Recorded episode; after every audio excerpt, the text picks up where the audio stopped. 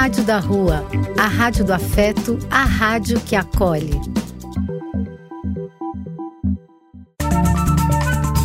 Apoio: Casa de Vó, Banho para Geral e Instituto de Políticas Relacionais. Programa e quem quiser que conte outra. Depois de ouvir uma boa história, é conversando que a gente se entende.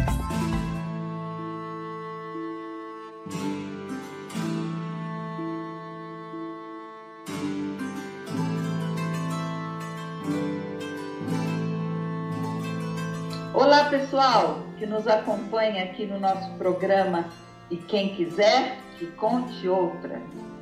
Um programa para quem gosta de ouvir histórias e também para quem gosta de dar sugestões sobre histórias. Aqui eu, Carmen, que gosta de ouvir e contar histórias, e como sempre, acompanhada com a minha amiga Ruth. Cadê você, Ruth? Eu tô aqui.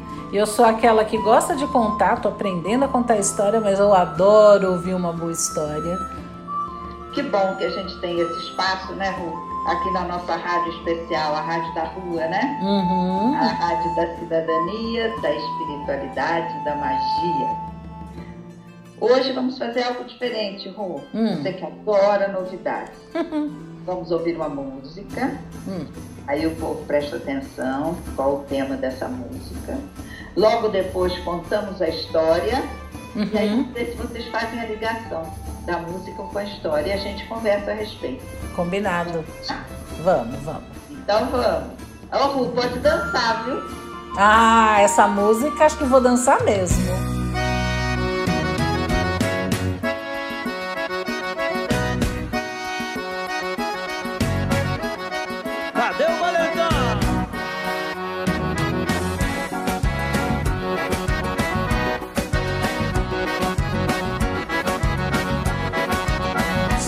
Cachaceiro, sou cabra raparigueiro.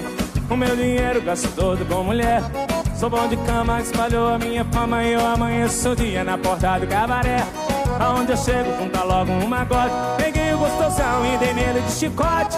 No meu terreiro dança todo mundo nu. Peguei o cara e joguei ele no pote. No meu terreiro dança todo mundo nu. Peguei o cara e joguei ele no pote. Eu boto é quente, pega fogo, camaré. Eu levo lá de uma carrada de mulher. Eu boto fogo, cimento comigo não. Eu sou raparigueiro, cachaceiro e valentão. Cadê o cara no cabaré? Porque eu levo de uma carrada de mulher. Eu toco fogo, cimento comigo não. Eu sou raparigueiro, cachaceiro e valentão. Eu ouvi falar que antigamente tinha um cara chamado Foda, né? Cadê ele? Sou cachaceiro, sou cabra raparigueiro. O meu dinheiro gasto todo com mulher. Solão de cama espalhou a minha fama. E eu amanheço o dia na porta do cabaré. Aonde eu chego, junta logo um magote. Peguei o gostosão e dei nele de chicote. No meu terreiro dança todo mundo nu. Peguei o cara e joguei ele no pote. No meu terreiro dança todo mundo nu. Peguei o cara e joguei ele no pote. Eu boto é quente, pega fogo, camaré. Eu levo uma carrada de mulher. Eu toco fogo, cimento comigo não. Eu sou laparigueiro, cachaceiro e valentão. Cadê o cara no cabaré? Porque eu levo de uma carrada de mulher. Eu toco fogo, cimento comigo não. Eu sou raparigueiro, cachaceiro e valentão. O cara tá aqui. Eu toco quente, pega fogo, cabaré. Eu levo de uma carrada de mulher. Eu toco fogo, cimento comigo não. Eu sou raparigueiro, cachaceiro e valentão. Cadê o cara? Vai! No cabaré, uma carrada de mulher. Eu toco fogo, cimento comigo não. Eu sou raparigueiro, cachaceiro e valentão. Cadê o cara no cabaré? Porque eu levo de uma carrada de mulher. Eu toco fogo, cimento comigo não. Eu sou raparigueiro, cachaceiro e valentão.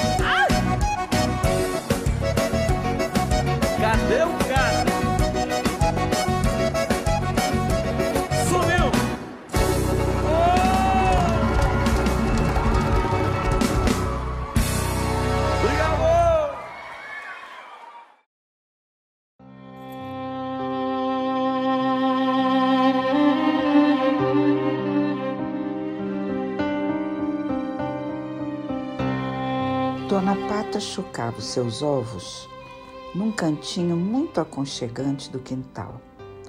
Ela já estava cansada, porque estava sozinha, nenhuma de suas amigas vinha visitá-la. Estavam todas nadando no lago. Ah, ela pensava, esses filhotinhos podiam muito bem já sair da casca. E quando ela falou isso, de repente começou a ouvir um barulhinho. As cascas estavam começando a se romper. Os filhotinhos iam nascer. Pip, pip. Foram abrindo as cascas e saindo dos ovos, e a dona Pata chamava por eles. Quack, quack. Que beleza! Eram muito lindos, todos amarelinhos. Que maravilha! Dona Pata sacudiu as penas, levantou do ninho. Acho que saíram todos. E não, falta um. É aquele ovo grande. Ainda não se abriu. Puxa vida! Enquanto ela pensava com seus botões o que fazer, uma velha pata se aproximou. Parabéns! Que linda ninhada! Que patinhos mais lindos! Terminou a sua missão, não é, Dona Pata? Dona Pata falou: ainda não. Ainda tem aquele ovo grande ali que não se abriu. A velha pata olhou e falou: Hum, está parecendo um ovo de peru. A dona Pata falou, mas de peru? É, isso já aconteceu comigo uma vez, disse a pata velha. Eu choquei ovos, eram de peru. E quando os filhotes nasceram, eu não consegui de jeito nenhum fazê-los nadar, porque eles tinham medo de água. A dona Pata olhou e falou: Não, não é possível. A velhinha, antes de ir embora, aconselhou: Acho bom largar esse ovo por aí. A dona Pata pensou e disse: Não, eu já fiquei tanto tempo chocando, não me custa esperar mais alguns dias. Sentou em cima do ovo e, um tempo depois, começou a ouvir o barulho do ovo se quebrando. Finalmente, finalmente. Enquanto isso, os patinhos olhavam o mundo à volta e se admiravam. Como o mundo é grande! A dona Pata falou. Vocês nem imaginam. Isso é só o quintal. O mundo é muito maior do que isso. E os patinhos arregalavam os olhos, olhando todas aquelas plantas. A dona Pata pensou: isso é ótimo, porque verde faz bem para os olhos.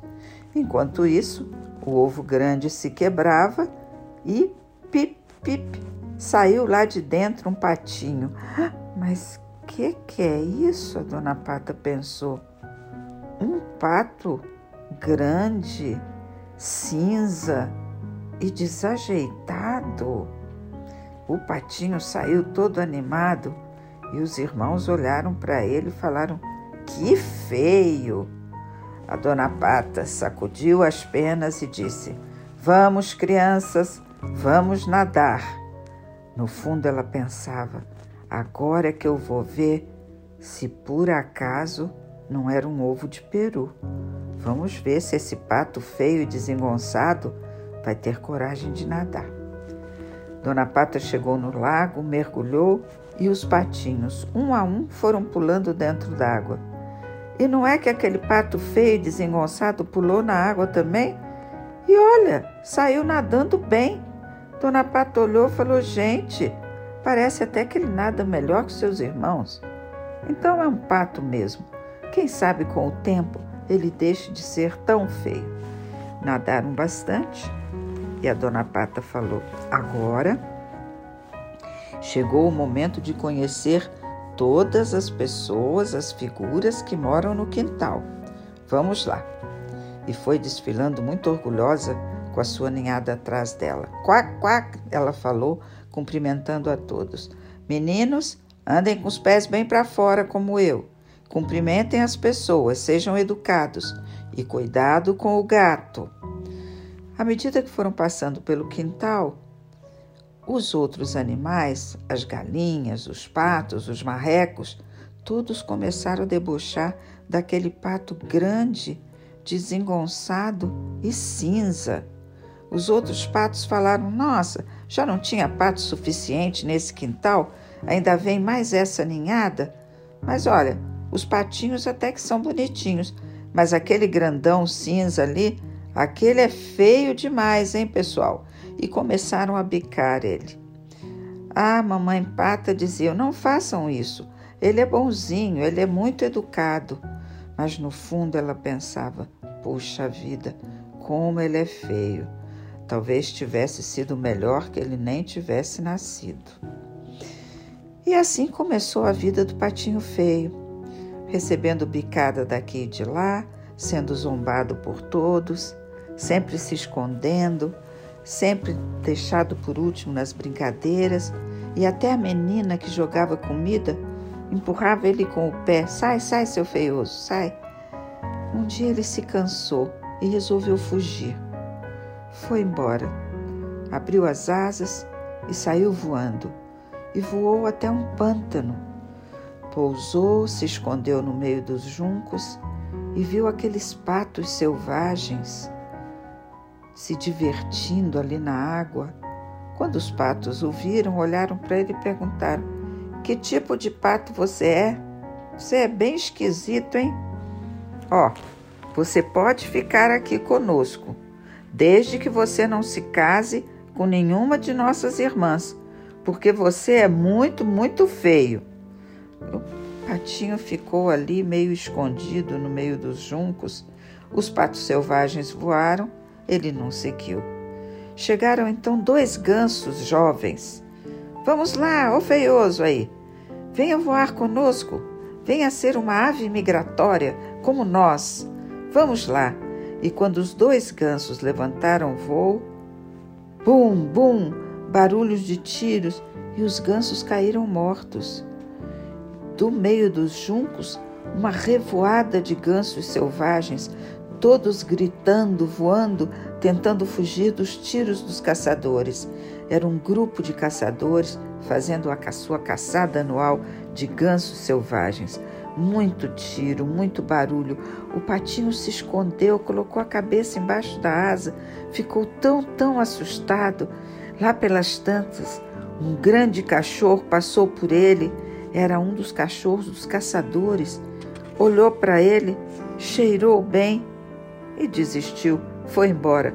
Continuou procurando os gansos que os caçadores já haviam atingido.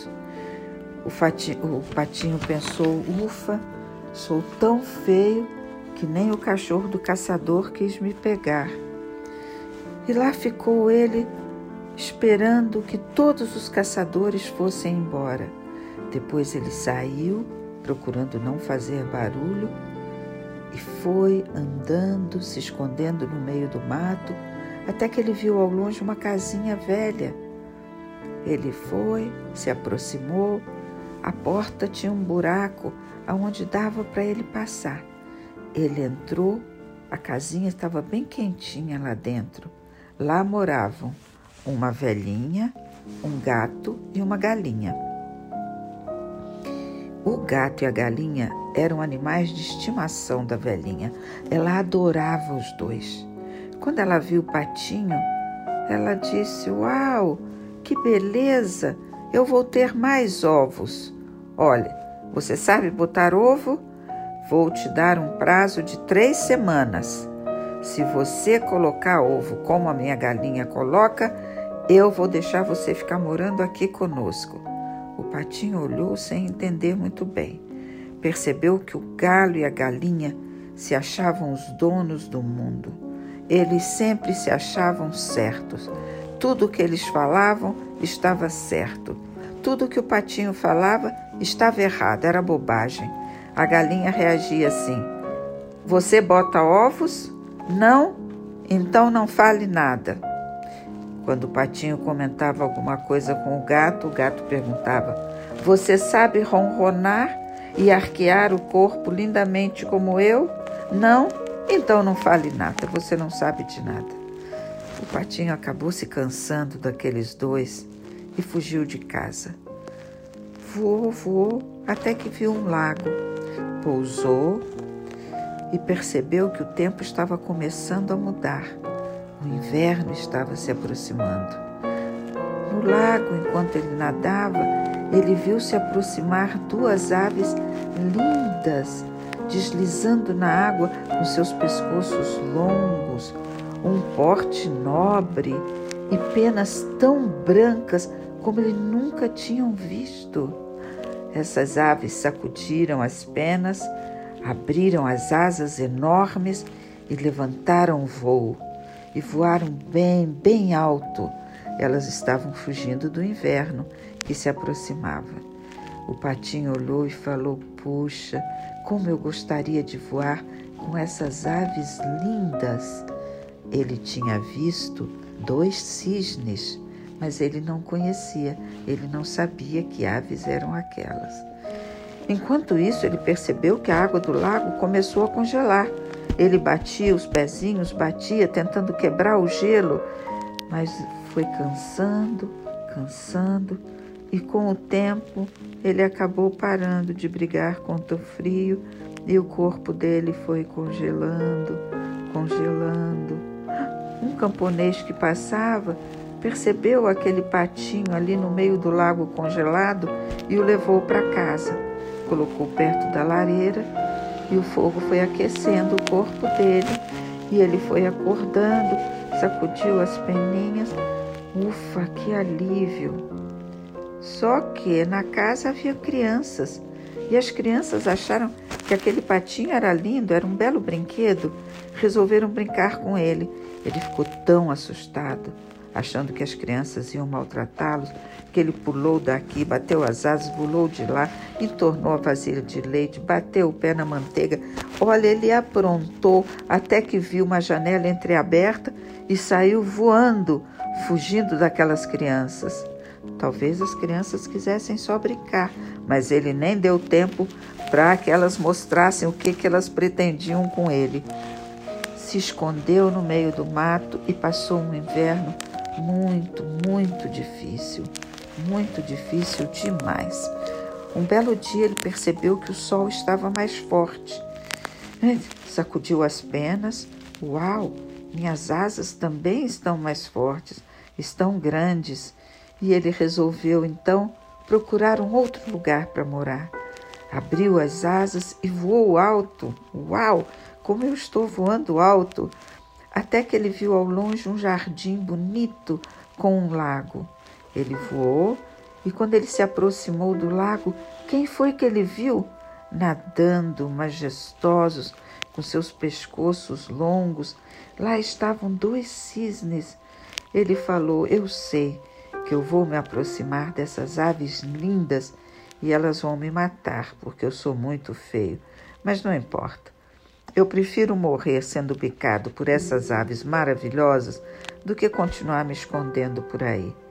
E pensando isso, ele pousou no lago e, para sua grande surpresa, as aves se aproximaram dele, fizeram uma reverência com a cabeça, como se estivessem cumprimentando. E aí algumas crianças se aproximaram do lago jogando pedaços de pão e de bolo.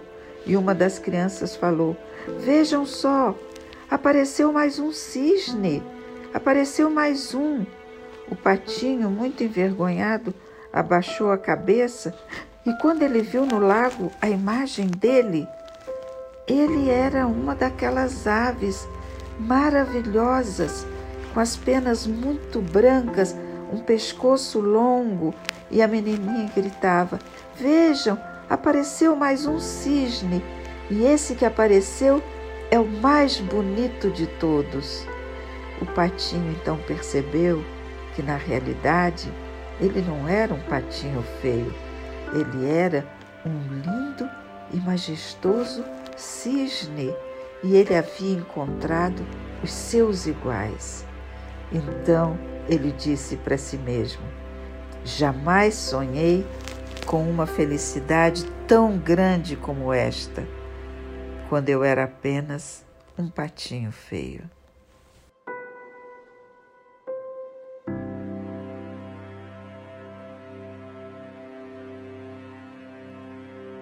E aí, Ru? Olha, Carmen, eu adorei essa história. Não que eu não conhecesse. Uh, mas eu, eu, na realidade, eu nunca tinha ouvido essa história ser contada com tantos detalhes. Eu achei bem legal. Você foi bem original, né? Você foi bem uh, próximo ao original quando você eu contou. Eu procurei o texto original do, do Christian Anderson, né? Uhum. E eu também já conheci essa história, é uma das histórias que eu gostava muito quando eu era criança. Uhum. E tem o filme do Walt Disney, tem várias versões do Patinho Feio. Sim. Mas hoje eu quis contar o mais próximo possível do texto original da história. Uhum. E ela é, o texto é bem interessante, né, Ruth? Sim, muito rico. Eu, olha, eu gostei muito dessa história. É interessante isso de pensar que a gente pode ouvir uma história conhecida, mas de uma forma completamente diferente. É, é, o que eu acho fascinante é que as histórias elas vão é, tomando, assumindo roupagens novas à medida que o tempo passa, né? Uhum. Christian Anderson escreveu essa história há séculos atrás, né? E, e eu até li, não sei se é fake news ou é verdade, que o Anderson foi criado numa família muito pobre Uhum. e alguns dizem que ele era filho bastardo de uma figura proeminente da Olha, época. Não sei se é verdade ou não. mas faz sentido, né? Mas se for verdade, faz todo sentido, como se ele fosse um patinho feio mesmo, né? Uhum. E essa história eh, provoca muitas coisas. Ela foi escolhida, Ru, em função de um pedido que a gente teve. Hum, quem foi que Sei pediu? Você também adora quando alguém pede, né? Uhum. Tema. Quem sugeriu o tema da, da história que a gente contou hoje Hum. foi uma das professoras da escolinha, a Evelyn. Hum. E, e ela veio meio tímida, falou: Carmen, não sei se você e a Ruth vão achar que talvez seja um tema um pouco pesado, mas eu gostaria de ouvir vocês falando sobre bullying. Então, por isso, pessoal, a gente colocou a música do Valentão no começo, né? Uhum. Trouxemos a história do Patinho Feio para trabalhar um pouco essa noção né, de como a gente lida com as diferenças. Uhum. É isso. É. Eu acho um tema importantíssimo, importantíssimo. Eh, e eu gostei também da história que você escolheu para a gente para sensibilizar para esse tema. Porque antes mesmo do bullying, que para mim o bullying ele estaria numa escala, na escala de violência ele estaria lá no alto. No ápice. Exatamente. Ah, eu acho que essa história me sugeriu tantas reflexões. A primeira coisa que eu fico pensando é a seguinte: ah, o patinho feio, ele não era um patinho. Eu diria assim, ele parece, mas não é. E ele era feio segundo os padrões patísticos. Mas De acordo com os padrões patísticos, o ovo dele já não caía bem, né? exato. Era muito grande. E eu fico pensando quantas vezes a gente vai com a nossa regra, com o nosso modelinho e tenta colocar as pessoas, as situações dentro dessas regras, esses modelinhos, e não cabe, simplesmente não cabe, né? Quer dizer, eu acho que a gente tem que ter tanto cuidado com isso, de não ficar ali aplicando fórmulas do tem que ser, se não é, tá errado, né? Tá errado. veja, Ru, eu achei absolutamente fascinante. Nenhuma das vezes que eu ouvi essa história, ouvi filme a respeito, eh, eu tinha me deparado com a figura da galinha e do gato. Os dois animais de estimação da velhinha, lembra? Uhum, lembro. Isso tem no texto do Anderson. E eu achei muito interessante, porque quando o patinho trazia algum comentário, a galinha perguntava: Você sabe botar ovos? Não? Então você não tem o que dizer. Não é engraçado isso? É bem essa, essa cegueira dentro do meu próprio referencial, né? O Exato. gato, você sabe arquear as costas lindamente? Não, então você não tem nada a dizer. É bem isso que você está falando. Né? Exatamente, né? E, e, eu acho bom porque essa história acho que sensibiliza para isso, né? Uhum. A quem a gente dá, usando uma palavra, uma expressão que está bem na moda hoje, o lugar de fala. Porque, lógico, do ponto de vista da galinha, ela tinha essa bela habilidade.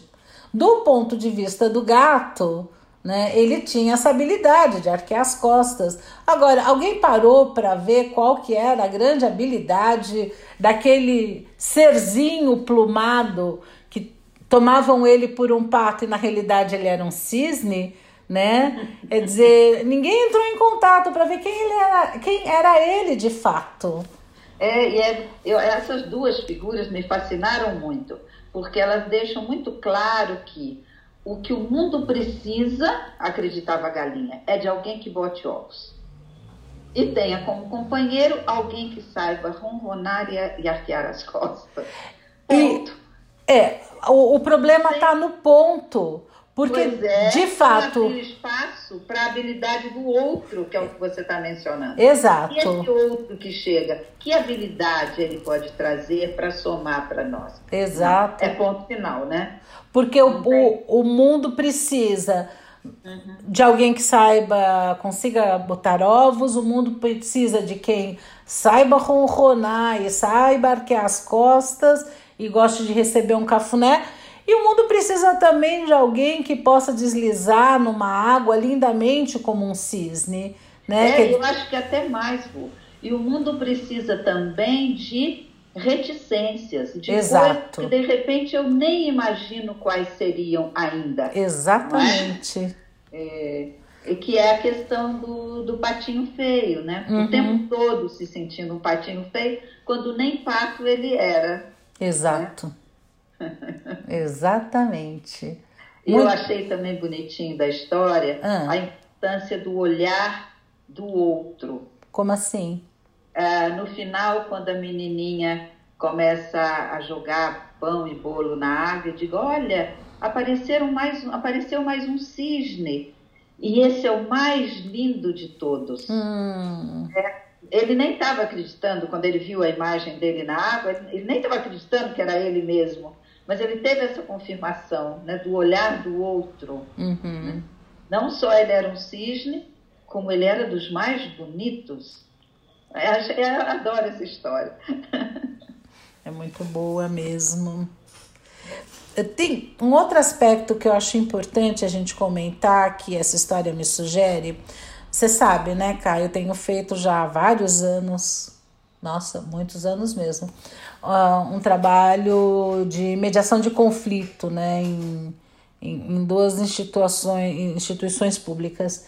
E uma coisa que eu tenho aprendido nessa experiência profissional é que não é uma brincadeira se fere alguém. O que, que eu quero dizer por isso? Às vezes a gente pensa que está apenas brincando, tá? Uhum. Para caracterizar uma brincadeira, os dois têm que rir, senão não é uma brincadeira. Se está ferindo o outro. Esse critério é bem interessante, hein? Uhum. Geralmente, quando a gente ri, nem sempre a gente olha se essa risada está sendo compartilhada pelo outro, né? Uhum.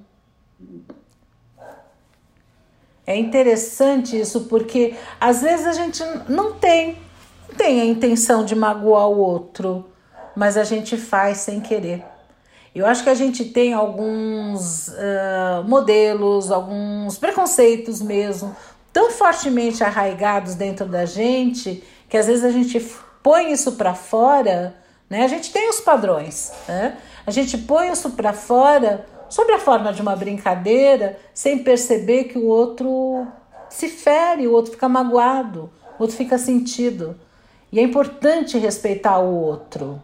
Quando você fala isso, me vem sempre à mente a, a questão da autoestima.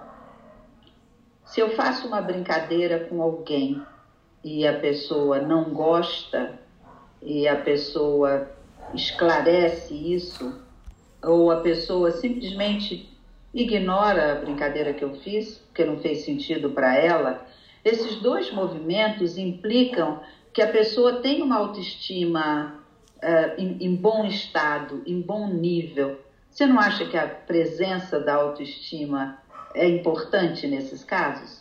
É, uh, eu acho que essa minha colocação ela tem os dois lados, o emissor e o receptor. A autoestima vem do lado de quem recebe, o receptor. Quem recebe. Exato. Uh, que todos nós precisamos de autoestima e o antigamente chamado bode expiatório de um grupo, ou seja, alguém que sofria a brincadeira, hoje talvez chame bullying, uh, essa pessoa, se ela tiver uma autoestima, aquilo não vai pegar nela e eles vão parar com a brincadeira, o grupo vai parar com a brincadeira, ou o valentão vai parar com a brincadeira, sim. Mas eu estou falando também do lado de quem emite, ou seja, quando você faz a brincadeira, para que seja brincadeira e que seja divertido, a pessoa, se tiver uma sensibilidade, se tiver um olhar amoroso para o outro, ela precisa olhar para quem ela está fazendo a brincadeira. De repente, pode brincar acerca da tua barriga, porque você é tranquila quanto a isso, independente da autoestima, mas pode não brincar com a minha, porque eu estou me sentindo muito, engordei muito na pandemia e não estou me sentindo bem com isso né? Então é, é interessante que quem faça a brincadeira perceba para com quem está fazendo. É lógico que quanto mais a autoestima de quem recebe essa brincadeira uh, for elevada, menos vai pegar. Mas eu, eu acho que tem que olhar dos dois lados. Ru, é, eu, você falando aí, eu lembrei de uma conversa nossa, de muitos anos atrás. Né? Nossa, quanto tempo que a gente conversa, né, Ru? A Nossa. vida toda. a vida toda, praticamente. É, nós estávamos falando, acho que era uma época que começou a se discutir muito bullying, uhum. pesquisas a respeito e tal. E eu lembro que na nossa conversa, acho que foi num daqueles nossos almoços japoneses, lá no restaurante japonês. Uhum. E aí eu virei e falei assim, Ru, você sofreu bullying? Não sei se você vai lembrar, mas você virou e falou assim, Olha, parou, pensou, falou: Olha, Carmen, se eu sofri bullying, eu nem percebi. eu sei que eu ri muito com a sua resposta, uhum. mas eu acho que é uma resposta que traz essa questão que eu estou sinalizando da autoestima. Né? Uhum. Se alguém faz uma brincadeira a respeito de alguma coisa minha, é, poderia ser considerado um bullying, mas é alguma característica minha ou qualidade minha que para mim ela está absolutamente tranquila, eu lido bem com ela, para mim não vai soar como um bullying, provavelmente, uhum, né? Uhum. Mas a autoestima é uma coisa também delicada de se avaliar, né? É, eu acho que tem a, questão da autoestima, que você está colocando super bem, e além disso, acho que tem uma questão de onde são os nossos pontos frágeis, né? Uhum. Todo mundo, mesmo com uma boa autoestima, a gente tem pontos que a gente está melhor conosco mesmo e tem pontos aonde a gente está mais fragilizado. São os nossos calcanhares de Aquiles, né? Ou seja, são os pontos sensíveis.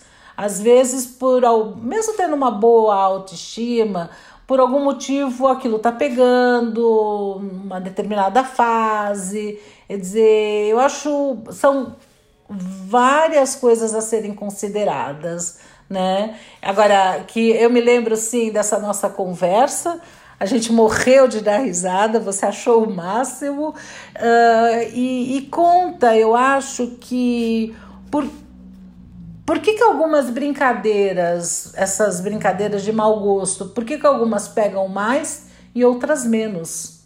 Né? Oh, sabe que eu me lembrei, hum. é, contando essa sua história de se, se fizeram bullying comigo eu nem percebi, é, eu me lembrei de, um, de uma experiência que eu tive quando eu estava é, no final do grupo escolar. Uhum. Ontem no grupo escolar e depois fui para o colégio de freiras. Então uhum. eu devia ter meus nove anos. Eu tive um colega de classe chamado Edson, que ele era muito engraçado.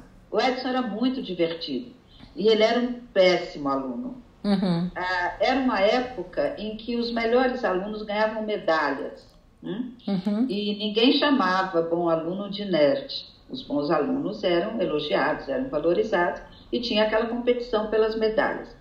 E havia uma, um procedimento de cantar o hino nacional todos os dias. Uhum. Todas as classes se reuniam no pátio e a cada dia os primeiros alunos de cada classe traziam a bandeira do Brasil. Uhum. Então, o aluno com a nota mais alta trazia a bandeira, a segunda nota ficava à direita, a terceira nota ficava à esquerda. Então, só os bons alunos, os das medalhas, tinham essa honra de carregar a bandeira e cantar o hino voltado para toda a escola. Uhum. Tá? Ah, o nosso amigo Edson, ele nunca foi carregar bandeira nenhuma, porque ele era um péssimo aluno. Né? Uhum. E aí aconteceu uma coisa que eu nunca me esqueci, que eu até fiquei meio chocada, porque as professoras, tínhamos uh, duas professoras nessa época, e elas estavam tão exasperadas com o Edson, que não aprendia, não sabia e não estava nem aí nas broncas que elas davam, Uhum. que elas criaram uma medalha preta para ser dada para a pior nota. Uhum. Pior nota, pior média, era sempre do Edson. E para meu grande espanto, o Edson, ele, ele desfilava o tempo todo com aquela medalha, ele não tirava a medalha do peito. Quer dizer, todo o orgulho que os alunos das medalhas tinham, parecia que o Edson também tinha com aquela medalha preta dele, ele não estava nem aí. Aí, quando chegou no final do ano, o Edson, uh, ele foi reprovado, né? Uhum. Então, no ano seguinte, ele teve que repetir a quarta série. Para minha grande surpresa, eu nunca esqueci isso. No primeiro mês de médias saindo, Uhum. quando veio a turma da quarta série cantar o hino nacional, quem veio carregando a bandeira com a medalha de ouro, verde e amarela foi o Edson. Uhum. Eu, eu acho, cara. Primeiro aluno da quarta série, Ru. Você não poderia ter contado uma história mais patinho feio do que essa, Com né? certeza. Ou seja, pobre Edson estava no lugar errado. Ele era um cisne, ou seja, provavelmente ele era imaturo para essa classe que ele estava. não tinha maturi- maturidade cognitiva. E na Sim. quarta série foi muito puxada. Uhum. Mas tem mais, o que mais eh, me espantou nessa história é que o Edson nunca se abalou. É. Isso eu achei uma coisa impressionante. Hoje, Ele, ele usava aquele movimento dele de fazer piada, de ser um gozador e tal, Aham. até para gozar das dificuldades dele e tal. Parece que ele nunca se abalou com as críticas, tanto que quando ele repetiu a quarta série, ele foi o primeiro aluno da quarta série. é. Ah, na realidade, teríamos que conversar com ele para saber se ele se abalou ou não. Agora, me chama muito a atenção. Curiosidade, como estará o Edson hoje? Ah, eu também tenho cu- curiosidade. Porque ele demonstrou já nessa idade características de resiliência muito forte. Porque se depois ele pôs com orgulho a medalha de ouro no peito, tá? Me conta que ele quase como se ele pensasse: "Ah, vocês vão ver", né? Ele deu a volta por cima, uma característica de resiliência Sim. muito forte, né? Uma estrutura boa que tinha esse menino para lidar com tudo isso. O que E poderia. veja, quando eu lembro, eh, você dá, colocar uma medalha preta no coração, assim, na, na camiseta de uma criança, porque ela tirou a pior média da classe, Uhum. eu acho uma coisa tão agressiva, tão violenta, tão violenta. Na época, eu, eu nunca esqueci isso. Na época eu já achei chocante. Mas, cá, veja, você está falando isso, eu não tive esse sistema na escola, mas eu tive isso nas minhas aulas de piano. Meu vô deu um Teve piano. Medalhas? Meu avô deu para mim um piano, né? Que eu era a nata mais velha, a filha mais velha. Aos cinco anos de idade eu ganhei um piano. E lá fui eu estudar piano. Eu mal alcançava teclas e pedal, não dava, né? Era um totoco de gente. Tá, tá, o tamanho dos dedinhos, não sei o que. Era um piano que eu tenho comigo até hoje.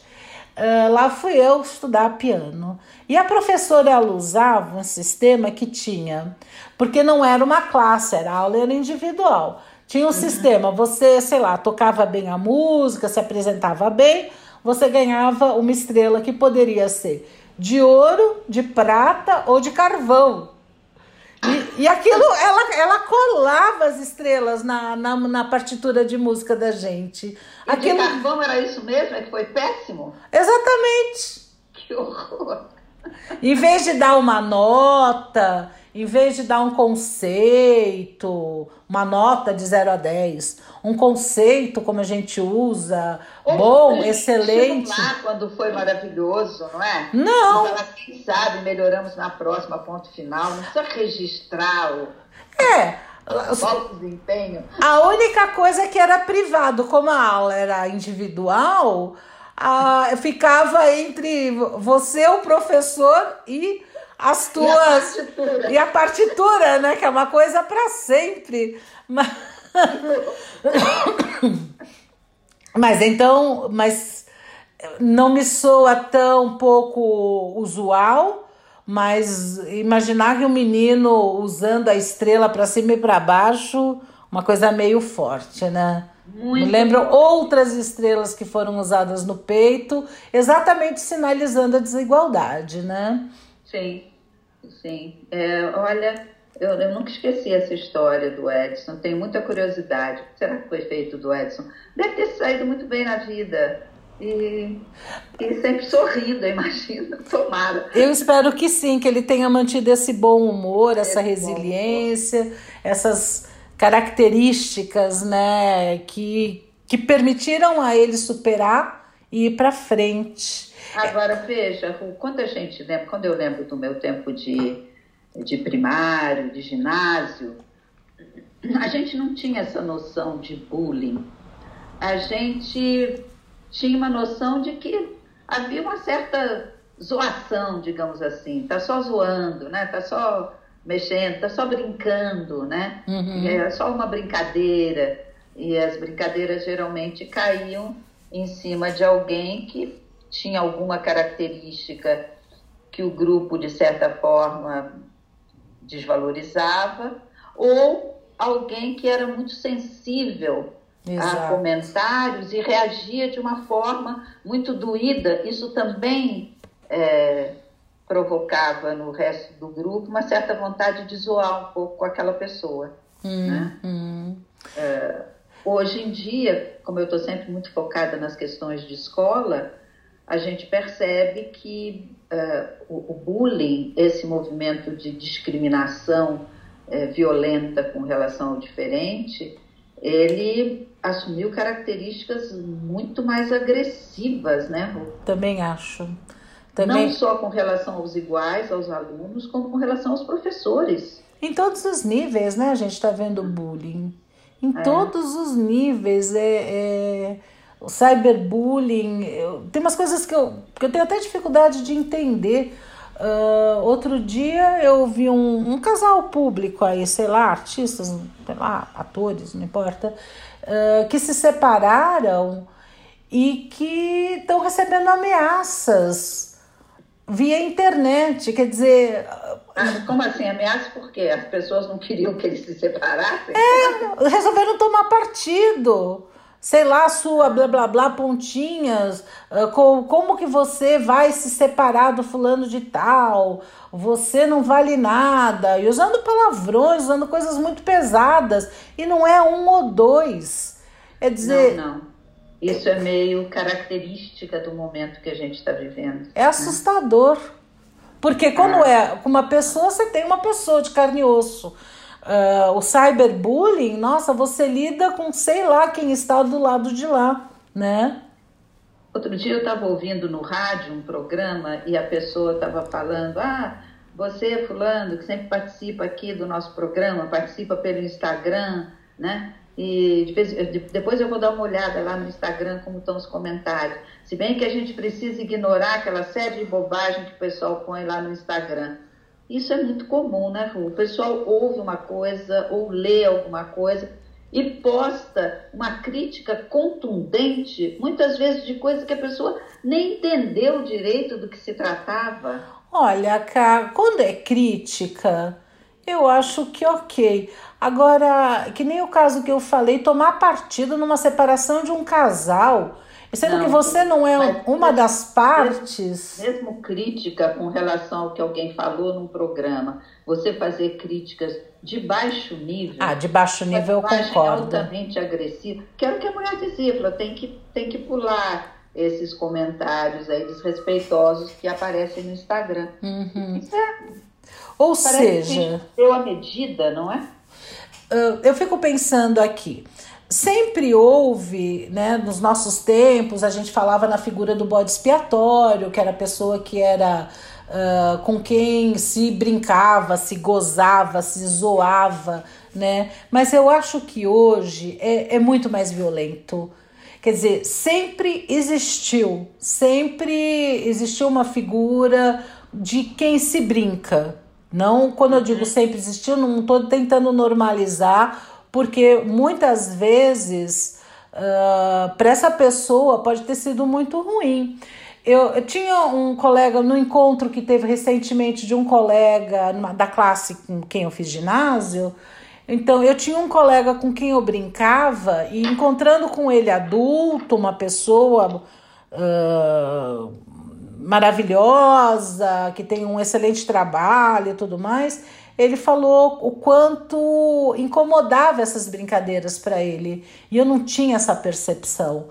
Nossa, As brincadeiras que você fazia? eu fazia brincadeiras, eu achava que eram brincadeiras. Não sei se hoje já seria chamado bullying, tá? Ah, mas, francamente, era alguém que eu gostava, eu não tinha a intenção de, de magoá-lo, de machucá-lo, né? E nem era violento, era alguma brincadeira, né?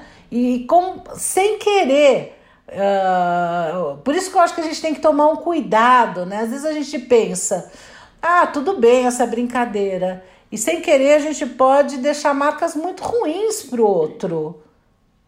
Ô, Ru, você fala isso, me lembra uma situação que eu vivi também na época do ginásio.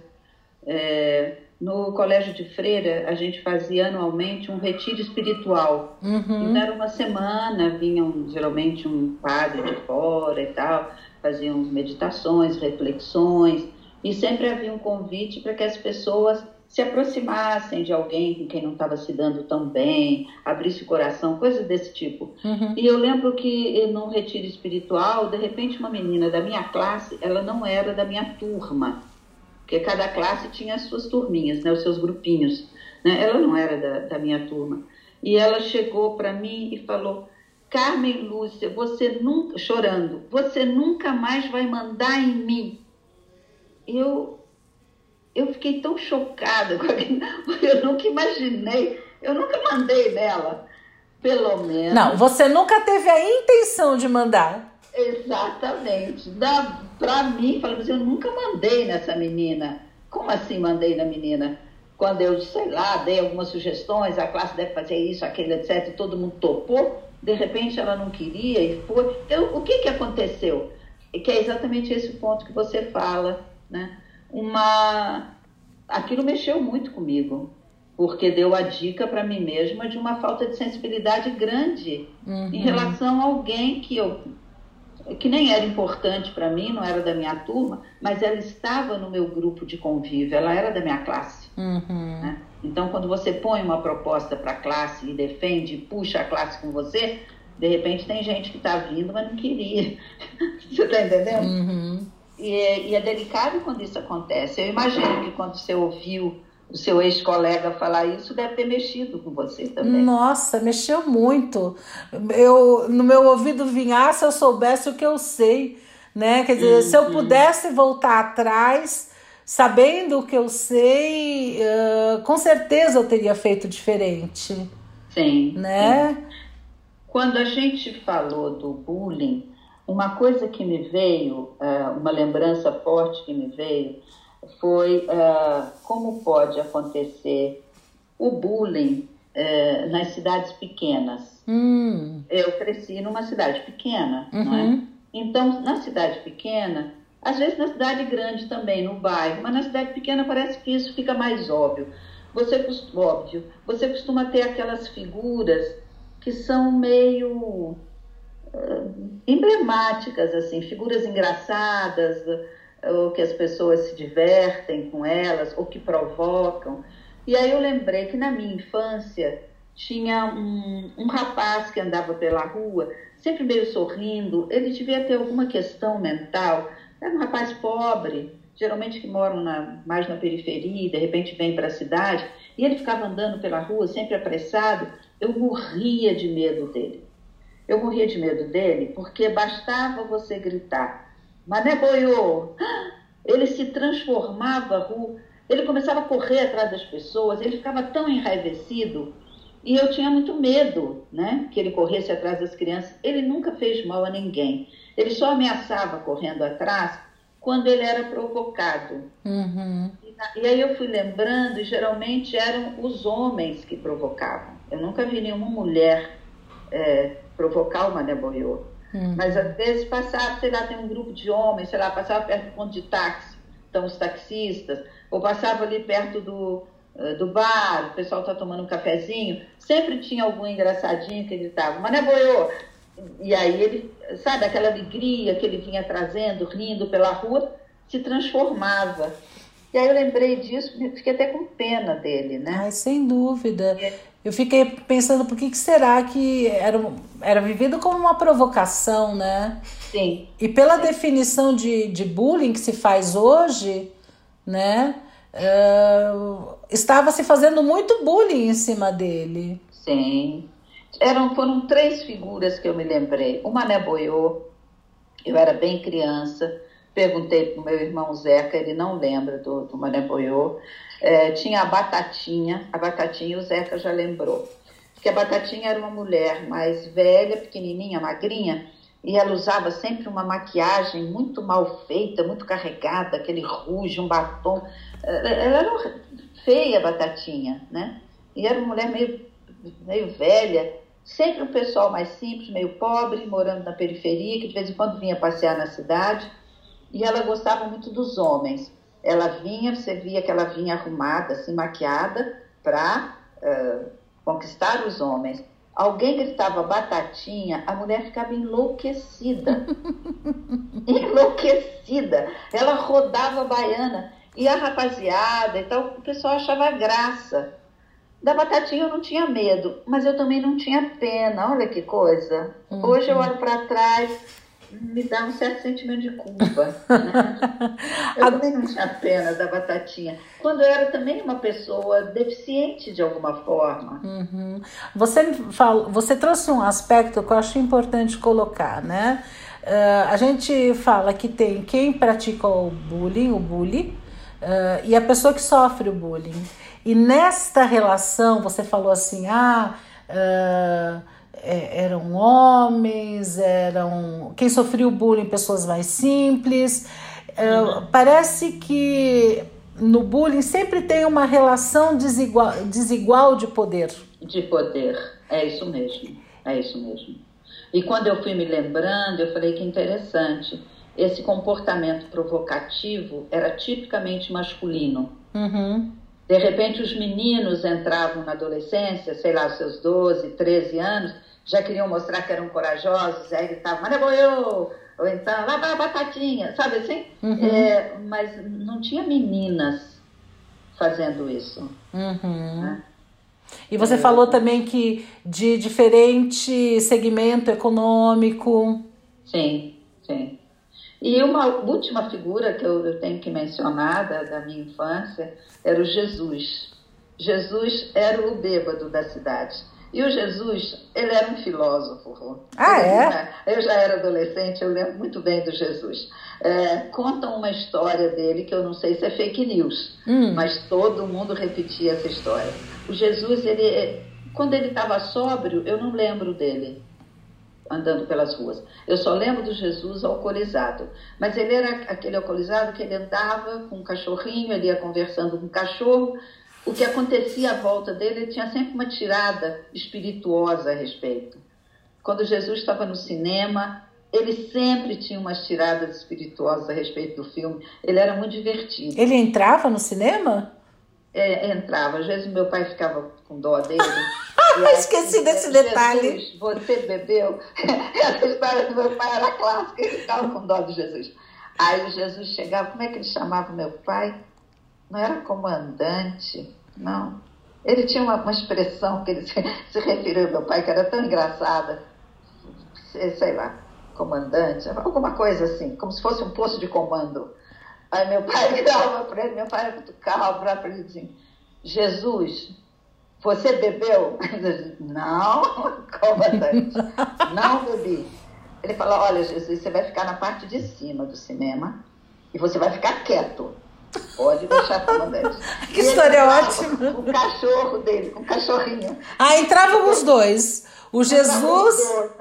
Sim, depois Gente, é muito bom. Meu pai deixava entrar. E aí, o meu pai falou que uma vez ele falou com Jesus, é para ficar quieto e tal, babá. Aí Jesus, no meio do, do saguão assim do cinema, tinha a entrada para o salão principal e duas escadas laterais que ia para a parte de cima, onde meu pai pedia para ele ficar. Aí ele chegou no meio assim, das duas escadas, virou para o cachorrinho e falou: Então, companheiro, vamos pela direita ou vamos pela esquerda? meu que ótimo! Falou, Ai, céus! do Jesus.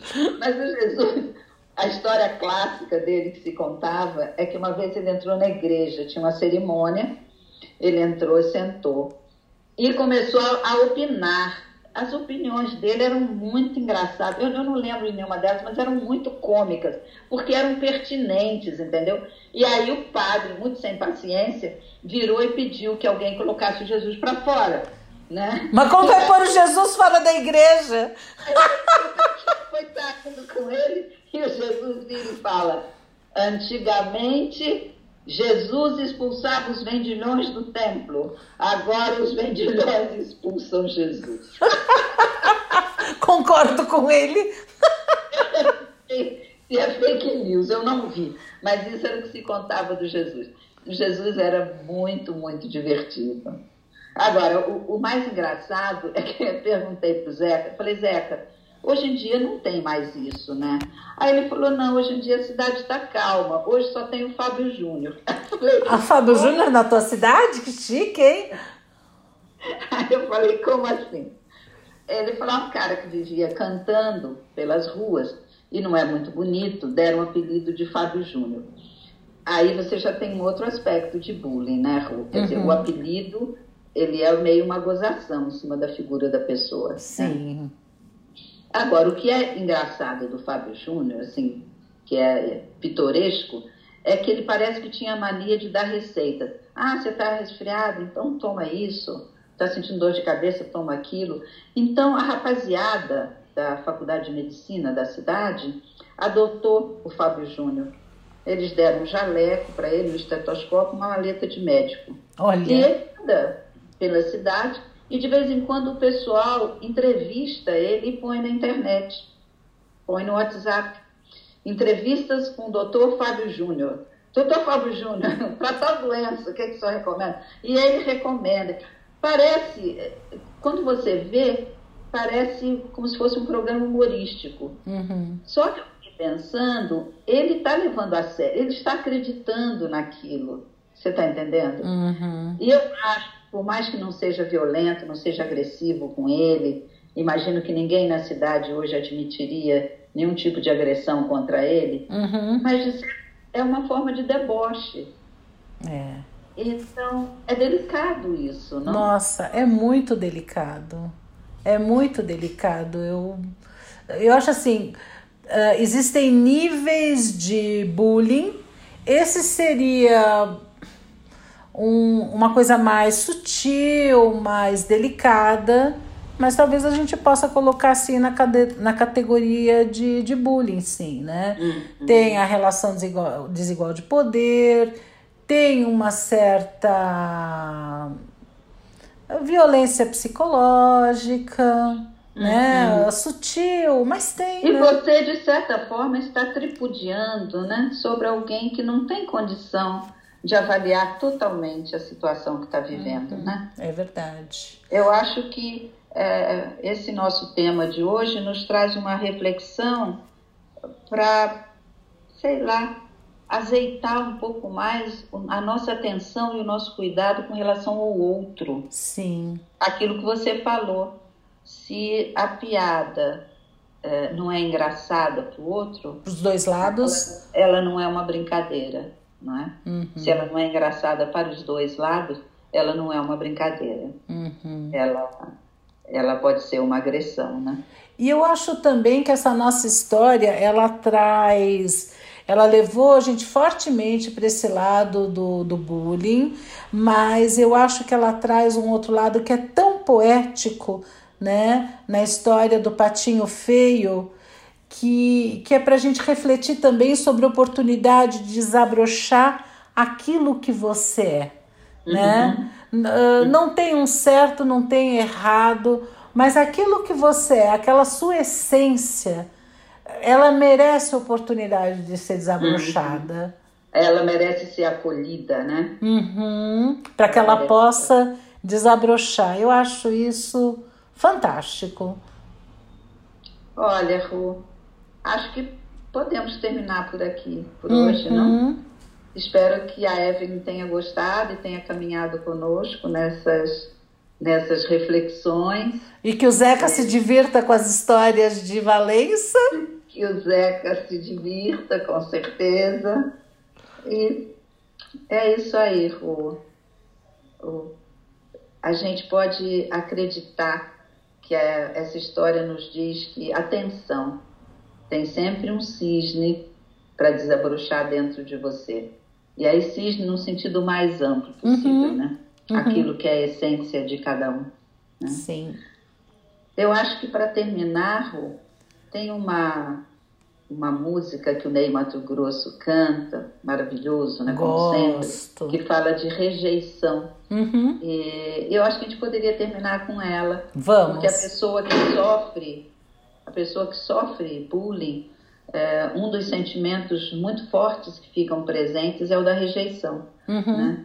Então acho que a gente podia terminar com essa música do Ney Mato Grosso, mas acalentando o cisne que cada um traz dentro de si. É isso mesmo.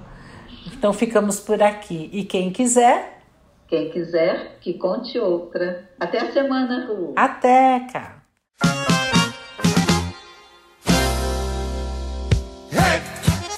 Jason Sentimento contramão Que me faz sentir abandonado Mesmo estando a teu lado! Jason Sentimento contramão Que me faz abandonar a festa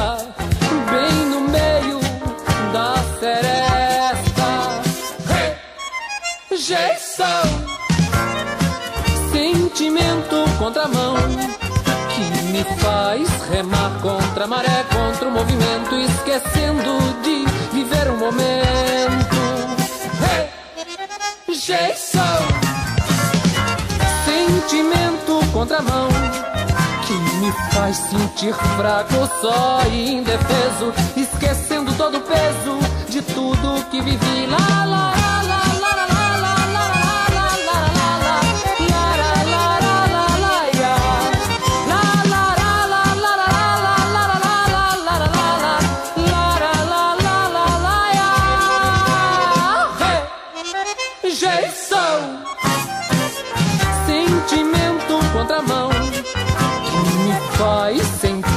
abandonado Mesmo estando a teu lado Hey! Jason Sentimento contramão Que me faz abandonar a festa Bem no meio da seresta Hey! Jason Sentimento contramão Que me faz remar contra a maré Contra o movimento Esquecendo de viver o momento! Jason Sentimento contramão Que me faz sentir fraco Só e indefeso Esquecendo todo o peso De tudo que vivi! Jason Sentimento contramão Que me faz refugiar no medo. Refugiar na incerteza que está na